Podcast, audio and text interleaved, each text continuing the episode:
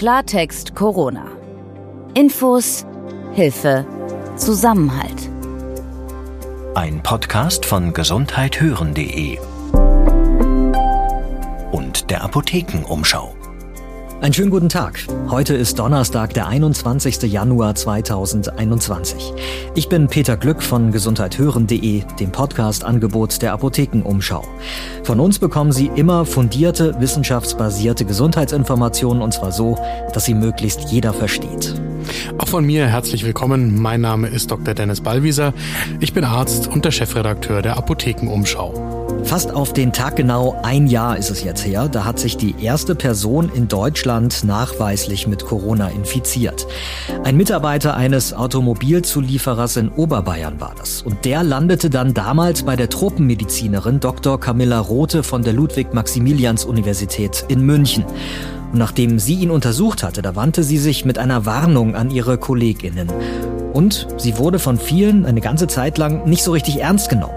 Was da genau ablief und wie Dr. Rote ihre Erkenntnis von damals und den Umgang damit heute, ein Jahr später, bewertet, das frage ich Sie in unserem Experteninterview heute.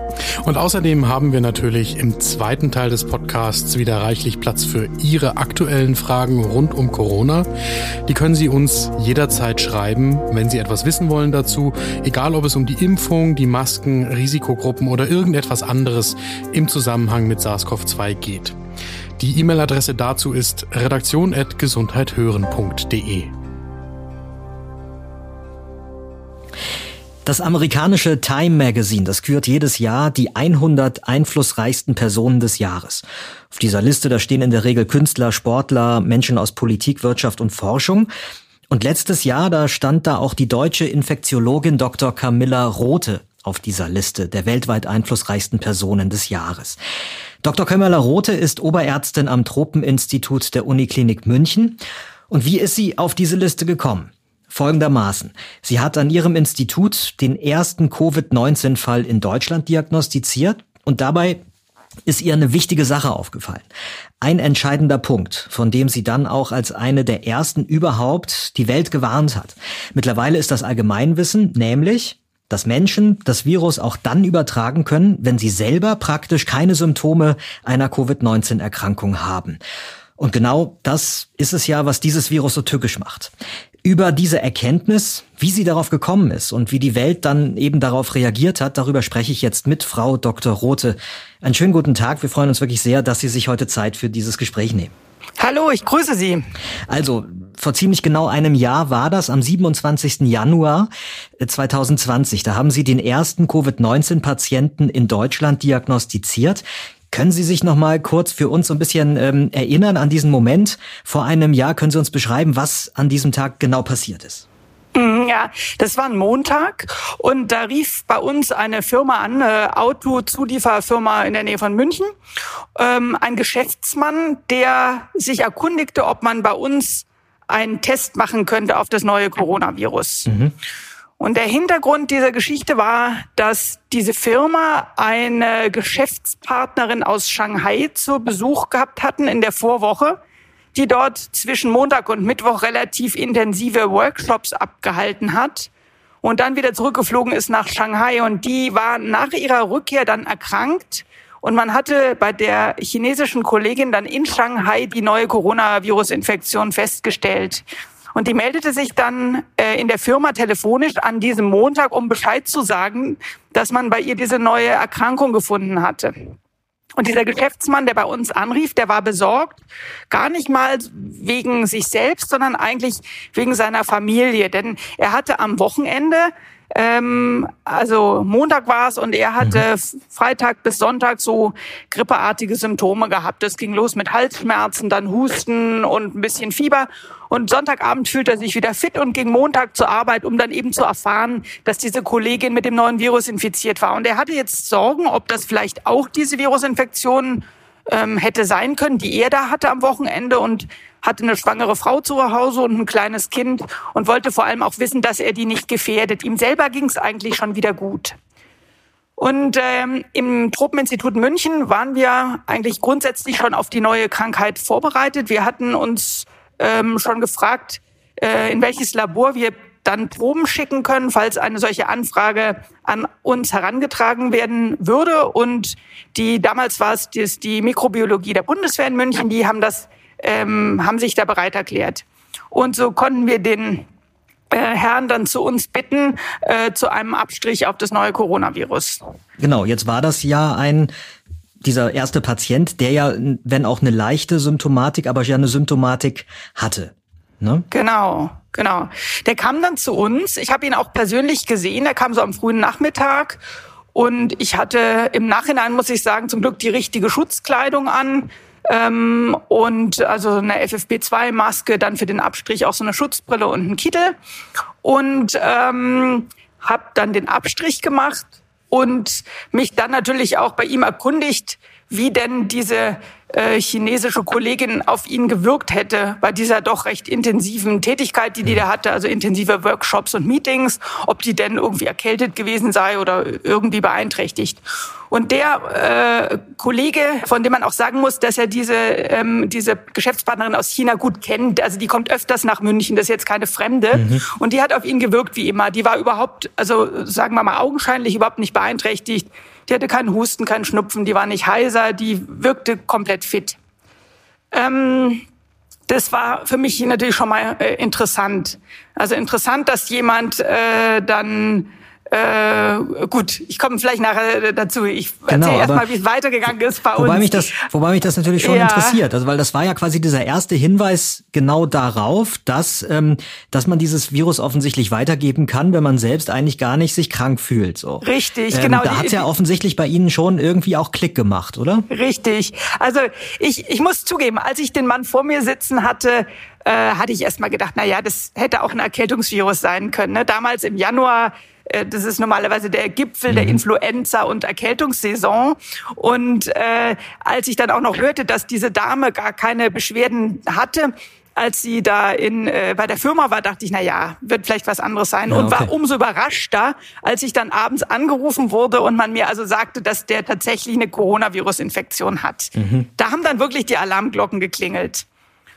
Und äh, am nächsten Tag kamen dann die nächsten Mitarbeiter. Drei waren wiederum positiv. Gleiche Geschichte, auch Workshops mit der Kollegin aus China und auch gleiche Geschichte. Alle haben mir erzählt, dass, also unisono gleich, gleichermaßen, dass diese Kollegin, die sie kennen, völlig unbeeinträchtigt war. Mhm. Und das war dann für mich schon auch eine kleine Sensation äh, denn bis dahin galt eigentlich die Lehrmeinung der virologischen Experten, dass das neue SARS-Virus sich so verhalten sollte wie das SARS, was wir von der Pandemie aus 2003 kennen. Bei dem SARS, was man jetzt manchmal SARS-1 nennt, äh, da war es nämlich so gewesen, dass man erst erkrankt ist, also relativ schwere Symptome hatte und dann die Ansteckungsfähigkeit äh, hochgegangen ist.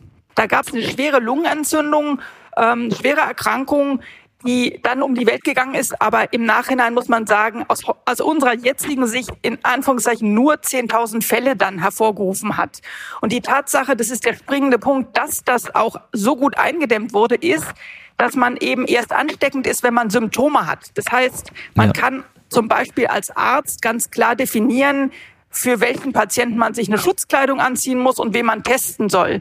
Und wer dann keine Symptome hatte bei dem alten, äh, bei dem SARS, was wir schon kannten, den muss man auch nicht testen und da müssen auch keine Vorkehrungsmaßnahmen ge getroffen werden. Das war der springende Punkt. So eine Infektion wie das SARS war leicht in den Griff zu kriegen. Da konnte man einfach alle Menschen, die Symptome haben, in Quarantäne schicken und, und oder testen oder ins Krankenhaus schicken. Und äh, das war schon alarmierend, dass man also ähm, das also zum einen mit so einer Infektion überhaupt wie diese Chinesin infiziert um die halbe Welt reisen kann, hin und zurück mhm. und auch noch arbeiten kann, unbeeinträchtigt und Leute ansteckt. Das war alles damals nicht bekannt. Ähm, man dachte auch, dass dieses neue Virus primär eine ganz schwere Infektion ist, wie eben das alte SARS auch, wo man, man sah Bilder von intubierten Menschen ähm, auf Intensivstationen. Es war also klar, äh, vielleicht auch als gute Botschaft, man, man ist mit diesem neuen Virus erstmal auch noch leistungsfähig und wenig beeinträchtigt, aber man mhm. kann eben andere Menschen anstecken. Und die kann es dann halt unter Umständen ganz schwer treffen. Und die kann es unter Umständen schwer treffen, wobei die ersten äh, Patienten in dem Cluster in München um diese Firma herum sind Gott sei Dank alle nicht schwer erkrankt. Mhm. Die waren dann zwar im Krankenhaus zur Beobachtung, aber das hatte eigentlich jetzt keine, also nicht zunächst mal nicht den Grund, dass man sie medizinisch versorgen musste, sondern weil man auch die Ausbreitung natürlich eindämmen musste und weil man auch noch nicht wusste, wie das weitergeht. Ähm, die Infektion kann ja zweigipflig verlaufen, so dass man erstmal milde Symptome hat und dann in der zweiten Woche richtig krank wird. Das alles wollte man unter ärztlicher Aufsicht äh, äh, auch beobachten. Aber äh, zum Glück ist das alles nicht passiert und die hatten wirklich sehr leichte Erkältungserkrankungen. Wie war das denn, als Ihnen also dieses Licht dann aber aufging mit der symptomfreien Übertragung? Was haben Sie dann gemacht? Also äh, mir war eigentlich sofort bewusst, dass es sich da um eine extrem brisante Beobachtung handelt. Und mein erster Reflex war, ich muss muss äh, meine medizinischen Kollegen warnen. Hm. Ähm, denn es ist einfach klar, wenn so eine Infektion um die Welt geht und ich, wie damals die Expertenmeinung war, mich nur, mir nur die Schutzkleidung ähm, anziehe, wenn ein Patient mit Symptomen vor mir steht, dann habe ich eine große Chance, mich zu infizieren, wie wir jetzt alle wissen. Ja. Das war aber damals nicht bekannt. Also es reicht nicht mehr, äh, sich ein Schild an die Praxis oder Kliniktür zu machen, zu sagen, äh, wenn Sie Fieber haben und husten, bitte klingeln, dann holen wir Sie in Schutzausrüstung ab. Nein, eigentlich jeder durch die Tür, der durch die Tür tritt, ähm, Patienten, wie später eigentlich letztendlich auch jeder andere, muss sich äh, mit einem zumindest Mund-Nasenschutz versehen. Das war äh, das war neu und ich dachte, damit muss ich also ich habe viele natürlich Kollegen, mit denen ich zusammenarbeite, national und international, die sowas Ähnliches machen wie ich, also infektiologisch, infektiologisch oder tropenmedizinisch unterwegs sind. Und ich dachte erstmal, ich muss die warnen, dass man irgendwie den Arbeitsschutz auch für die Kollegen verbessert und dass man einfach auch wahrscheinlich großzügiger testen muss. Und da habe ich zunächst mal, was man halt so macht, was in seinem äh, äh, in seiner Möglichkeit steht, einfach Mails geschickt an an die Netzwerke, in denen ich bin. Mhm. Und dann war aber mir am Dienstagabend klar, dass das reicht nicht, das muss raus in eine, in eine größere Öffentlichkeit und wir sind ja in der Uniklinik, wir sind ja äh, letztendlich in einer wissenschaftlichen Einrichtung. Was macht man dann? Man schreibt einen Fachartikel und man bemüht sich, den schnell unterzubringen.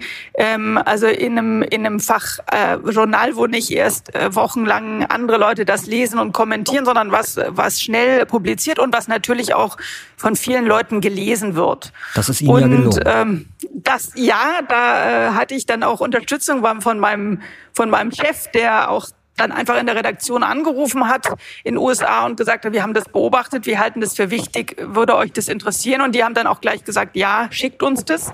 Und dann ist es tatsächlich ja Donnerstag, Freitag, je nachdem, welche Zeitzone man wählt, äh, in den USA beziehungsweise bei uns dann online erschienen diese Beobachtung, dass es wirklich eine, eine asymptomatische äh, Übertragung geben kann von diesem Virus. Also Sie haben sehr schnell in einem der führenden Fachmagazine Konkret war das das New England Journal of Medicine warnen können. Wie waren denn dann die Reaktionen? Also nach allem, was ich jetzt natürlich auch schon weiß, haben Sie da ja nicht nur Beifall bekommen. Genau. Die, die Reaktionen waren gemischt. Ähm, man muss zunächst mal sagen, die, die Kollegen, äh, die sich mit ähnlichen Erkrankungen befassen, die Infektiologen, die haben das eigentlich sofort verstanden, diese Botschaft. Hm. Ähm, äh, was das was das bedeuten soll. Äh, ich möchte vielleicht noch eine Sache ergänzen. Äh, das habe ich habe ich vergessen zu erwähnen. Wir hatten ja zunächst mal nur also die Berichte dieser Mitarbeiter der Firma und ähm, wir hatten aber noch eine weitere wichtige Information, nämlich Kollegen von den Behörden hier in den Gesundheitsbehörden in München hatten auch die Gelegenheit gehabt, die chinesische äh, Besucherin persönlich zu sprechen am Telefon und hatten ihr die Frage gestellt, wie sie sich denn gefühlt hätte, als sie hier in München war. Das war ja auch nochmal wichtig für unseren Artikel. Und äh, die Kollegin hat dann, oder die Chinesin hat dann gesagt, äh, sie hat sich gefühlt wie immer, wenn sie nach München reist, nämlich sie hätte einen Jetlag gehabt. Äh, sie mhm. kennt es äh, und sie ist erkrankt nach der Rückkehr, äh, das war ein Donnerstag mit Fieber und mit Husten. Und ähm, äh, das war für uns nochmal eine wichtige Information, die sozusagen ein bisschen das bestätigt hat, was die anderen natürlich nur augenscheinlich gesehen haben, nämlich dass die keine Symptome gezeigt hatte. Also diese Informationen hatten wir für den Artikel.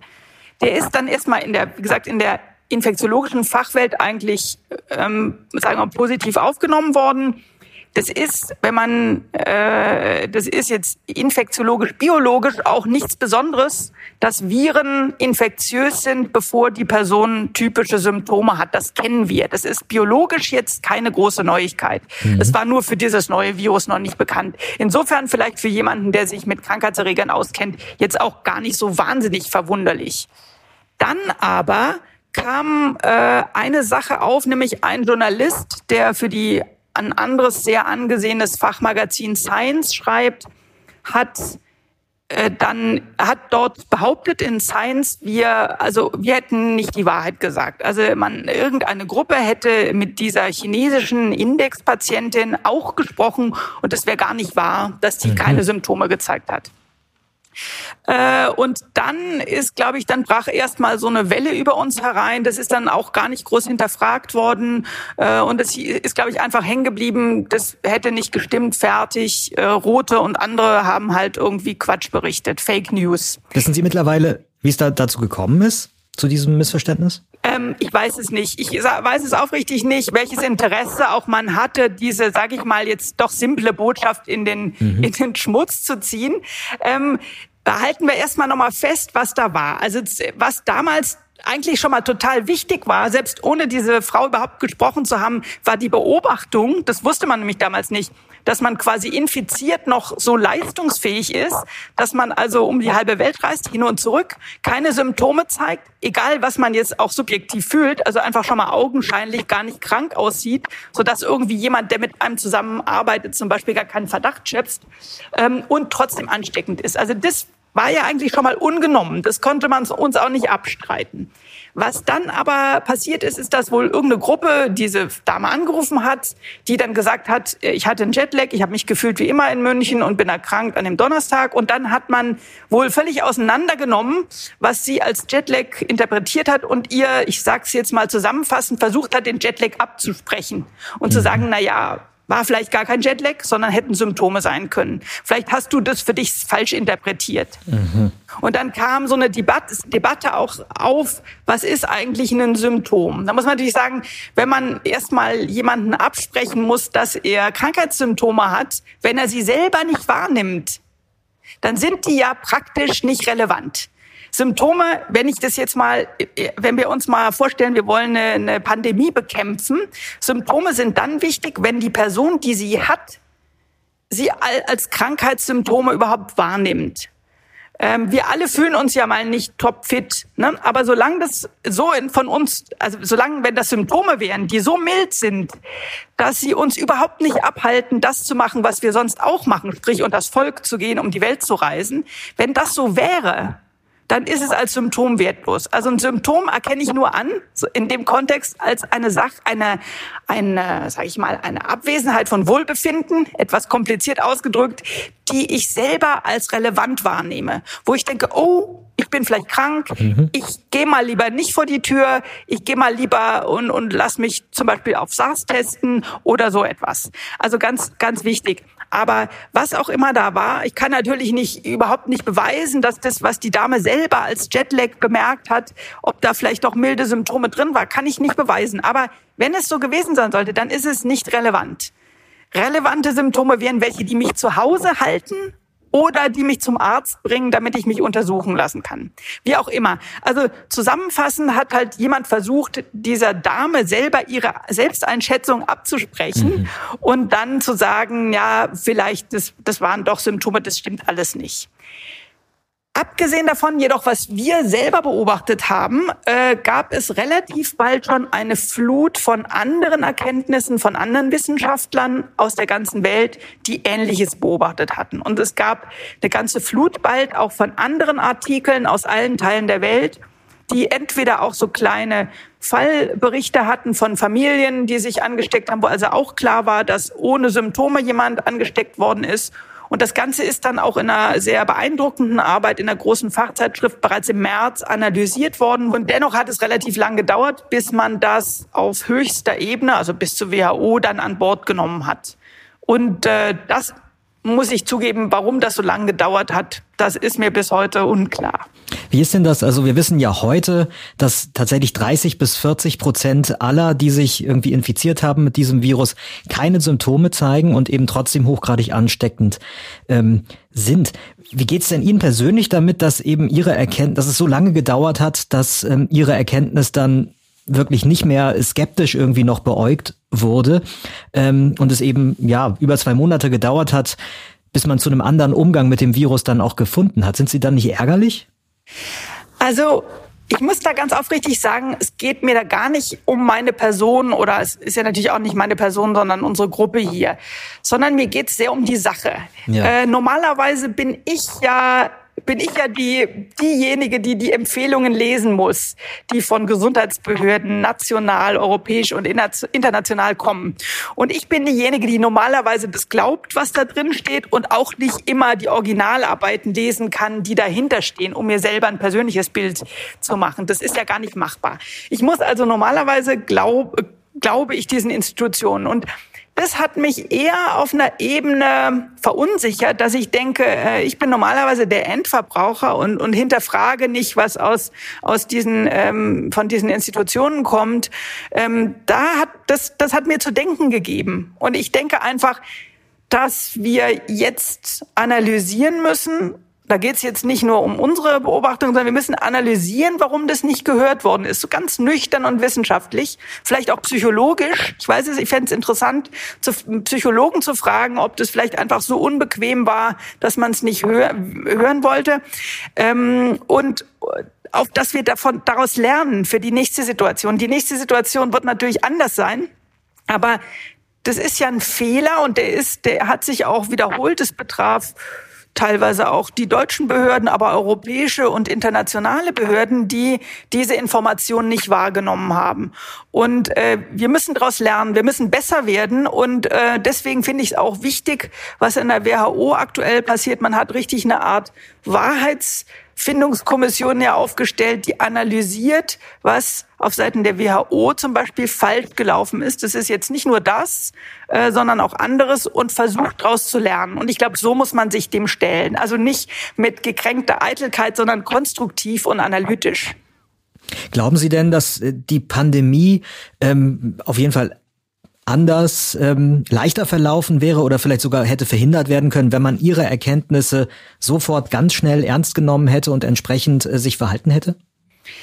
Naja, das wäre vielleicht zu schön, um wahr zu sein. Ich glaube, wir müssen, ich meine, wir erleben jetzt, wie kompliziert es ist, ähm, die Infektion einzudämmen, weil es eben, weil eben nicht nur Epidemiologen und, und Ärzte das Sagen haben, weil, sondern weil natürlich ganz viele Interessensgruppen dagegen stehen äh, und auch weil weil Wirtschaftszweige betroffen sind, weil Existenzen drohen wegzubrechen und man wirklich abwägen muss äh, den Kosten und den Nutzen der der Pandemiebekämpfung.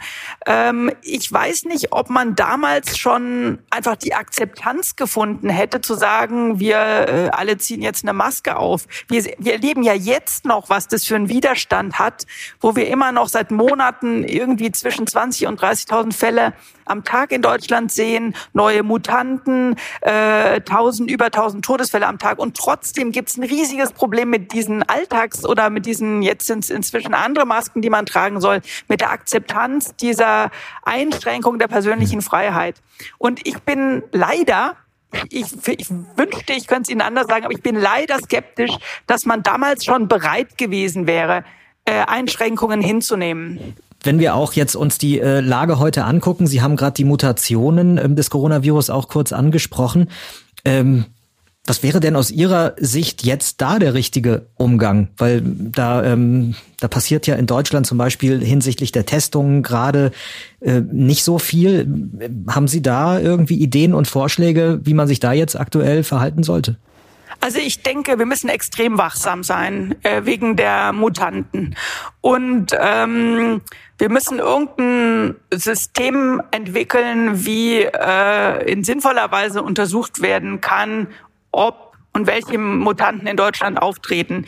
Ich selber bin keine Virologin, keine Labormedizinerin, deswegen weiß ich nicht, was so ein Test kostet. Sonst würde man natürlich am liebsten alle testen, die positiv sind, also durchsequenzieren und schauen, ob die mutiert sind. Ich nehme an, das wäre zu teuer. Also wird man sich sinnvolle ähm, Vorgaben überlegen müssen. Also äh, wenn es zum Beispiel einen ungewöhnlichen Outbreak in Deutschland irgendwo gibt, wo man also den Eindruck hat, das Virus ist plötzlich wieder infektiöser geworden oder bei Importen von ähm, SARS-CoV-2-Infektionen aus dem Ausland, dass man zumindest da gezielt schaut und dass man diese Mutanten dann gut charakterisiert, also schaut, sind die, sofern man das sagen kann, infektiöser als andere, machen die kränker, vielleicht ist es ja auch nicht der Fall, äh, und äh, eine, eine Einschätzung abgibt, ob die aktuelle Entwicklung befindlichen Impfstoffe oder teilweise schon verfügbaren Impfstoffe ähm, hinreichend wirken würden. Und wenn nicht, dass man dann schon gedanklich in Auftrag gibt,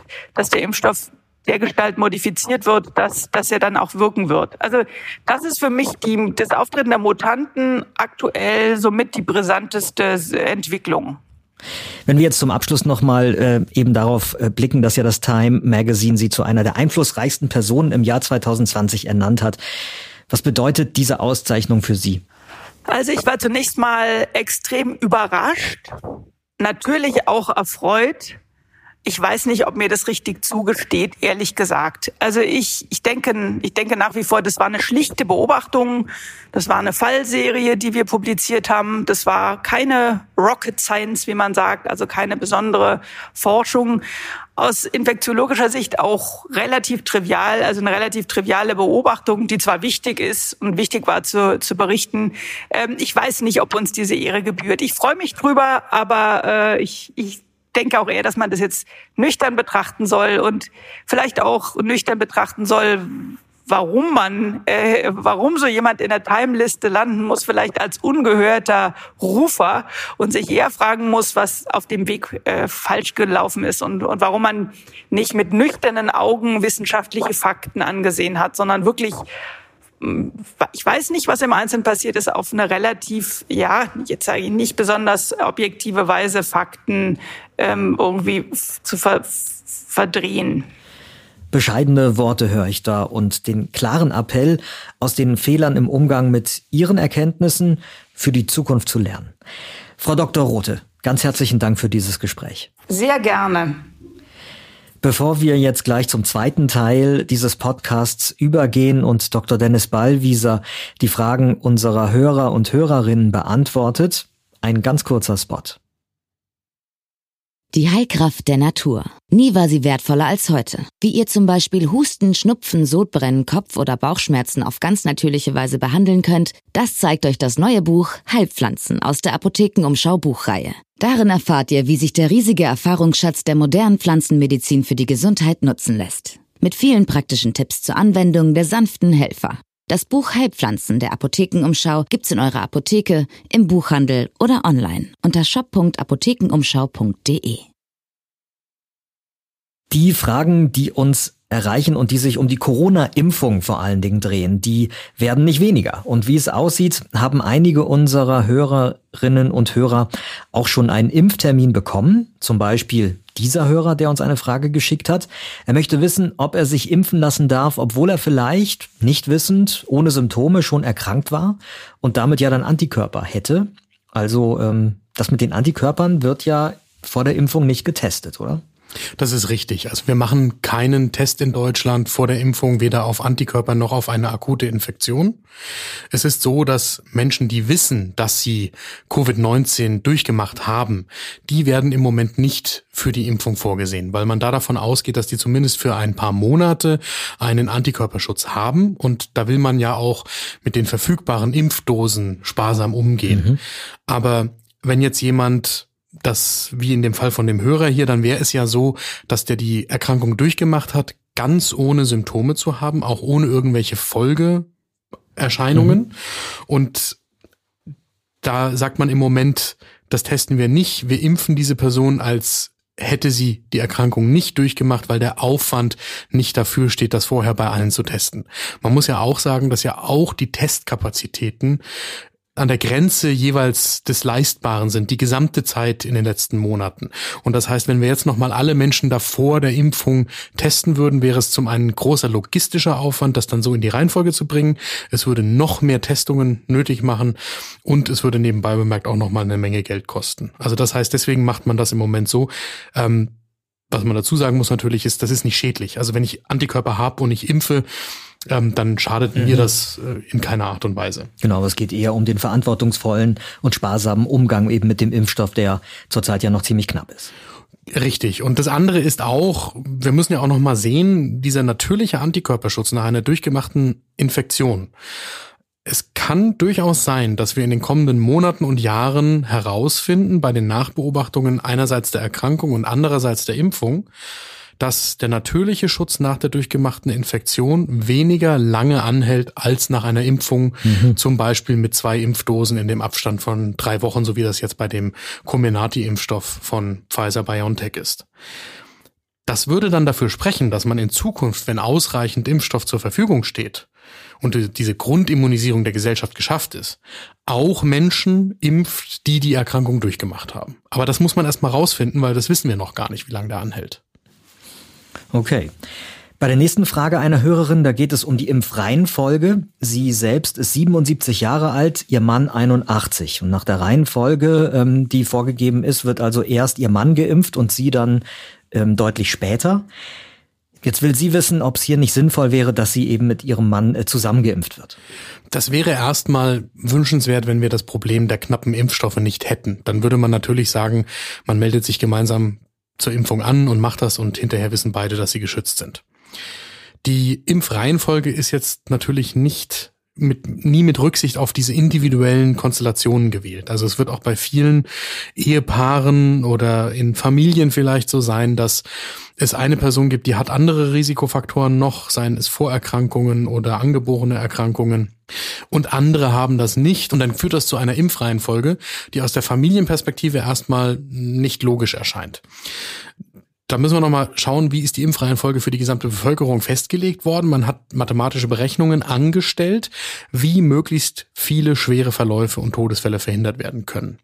Und das haben wir auch schon mal angesprochen, da fällt halt vor allem das Alter ins Gewicht. Jetzt ist hier zwischen 77 und 81 Jahren nicht so ein großer Unterschied, aber die Betrachtung ist eben schon so, dass die über 80-Jährigen nochmal ein höheres Risiko haben als die unter 80-Jährigen und deswegen diese Reihenfolge. Das, was glaube ich ganz entscheidend ist für die Gefahr und die Frage, ob ich mich nach einer Impfung noch bei jemandem infizieren kann, der gerade geimpft worden ist, aber das Virus im Körper trägt schon. Das wäre die Konstellation, die jetzt hier in dieser Frage drinsteckt. Mhm. Die Frau hat Angst, dass der Mann zuerst geimpft wird, sie noch nicht, aber er, obwohl er geimpft ist, sie noch anstecken kann. Genau. Das hieße ja, er wäre unwissentlich bei der Impfung infektiös gewesen und hätte sie dann angesteckt. Oder die andere Überlegung wäre, er ist zwar geimpft, er kann das Virus aber trotzdem weitergeben, steckt sich irgendwo draußen nicht an, aber holt das Virus ins Haus und sie infiziert sich dann mit dem Virus. Das wäre die wahrscheinlichere Variante. Und trotzdem wird jetzt was anderes wichtig, was ja auch immer wieder zugesagt wird. Nach der Impfung muss man genauso vorsichtig sein wie vor der Impfung. Die Begründung ist genau, dass wir nicht wissen, ob es zu 100 Prozent vor der Weitergabe des Virus schützt. Und das heißt, der Mann ist ja dann auch nach seiner Impfung angehalten, weiterhin Abstand zu halten, die Hygiene einzuhalten ähm, und ganz allgemein so wenig Menschen wie möglich auch draußen nur zu treffen. Das finde ich einen ganz wichtigen Hinweis. Ich glaube, dass das, äh, dass man das auch nicht oft genug betonen kann, dass selbst wer eine Impfung hat, deswegen sein Verhalten jetzt nicht äh, dahingehend ändern sollte, in der gegenwärtigen äh, Situation, die wir einfach noch äh, einige Monate auf jeden Fall haben werden, dass er dann alle Vorsichtsmaßnahmen äh, fahren lässt. Ähm, wir kommen zur letzten Frage für heute. Da geht es um ein Problem, das ähm, Brillenträger haben, ich auch. Und ähm, der Hörer schreibt eben, dass er mit den FFP2-Masken ein Problem hat, weil seine Brille ständig beschlägt. Auch wenn er den Drahtbügel, der ja in den meisten Masken oder so ein Kunststoff, so ein biegsamer Kunststoffbügel in den meisten Masken ähm, eingebaut ist, wenn er den fest an die Nase andrückt, ähm, kommt irgendwie doch so Luft raus, dass seine Brille beschlägt. Problematisch bei ihm vor allen Dingen in Geschäften beim Bezahlen, weil er zum Beispiel dann sein Kleingeld nicht mehr genau sieht. Gibt's da, hast du da irgendwas gefunden, was man machen kann gegen dieses Beschlagen? Das Problem kenne ich auch, weil ich auch Brillenträger bin. Ich umgehe das im Moment dadurch, dass ich häufig Kontaktlinsen trage. Die Möglichkeit hat nicht jeder. Ja. Und ich kenne das Problem auch noch aus einer anderen Situation, nämlich im OP früher, als ich als Arzt noch Narkosen gemacht habe im Krankenhaus, ähm, wo ich quasi ständig mit den normalen medizinischen OP-Masken das Problem hatte, dass meine Brille beschlagen ist. Da gibt's einen relativ simplen Trick, der aber ganz zuverlässig funktioniert. Ähm, man nimmt sich ein Stück von so einem Wundpflaster, also ähm, die sind weiß oder bräunlich auf eine Rolle aufgewickelt und sind eigentlich dazu gedacht, so einen Wundverband quasi zu fixieren, wenn das nicht ein normales Heftpflaster ist. Kriegt man in jeder Apotheke.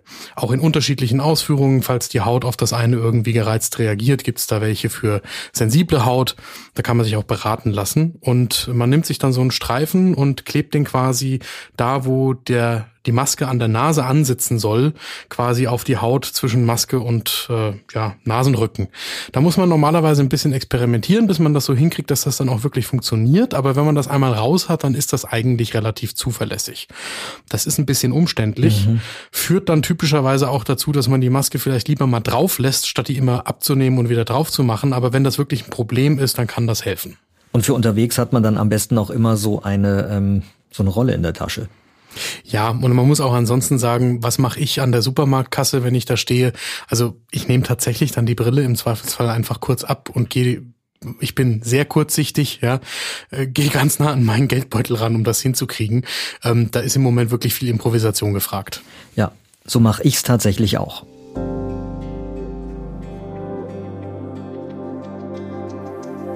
Wenn es um mögliche Lockerungen von Corona-Maßnahmen geht, dann ist für Bundeskanzlerin Merkel klar, Kitas und Schulen hätten hier Vorrang.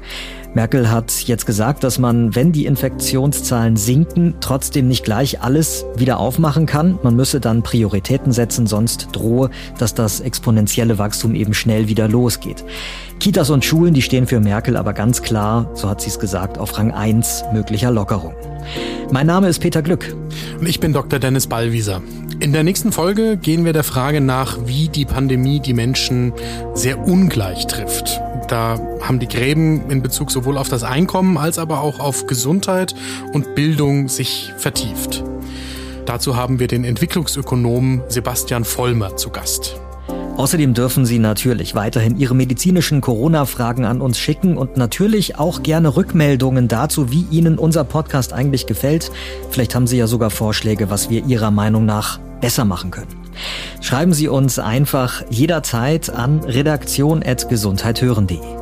Wir freuen uns, wenn Ihnen unser Podcast gefällt und Sie den auch weiterhin hören möchten. Die aktuelle Folge finden Sie übrigens immer auch auf der Startseite von apothekenumschau.de und da gibt's noch jede Menge andere Informationen rund um das Thema Corona und zu Ihrer Gesundheit ganz allgemein. Klartext Corona. Ein Podcast von gesundheithören.de und der Apothekenumschau.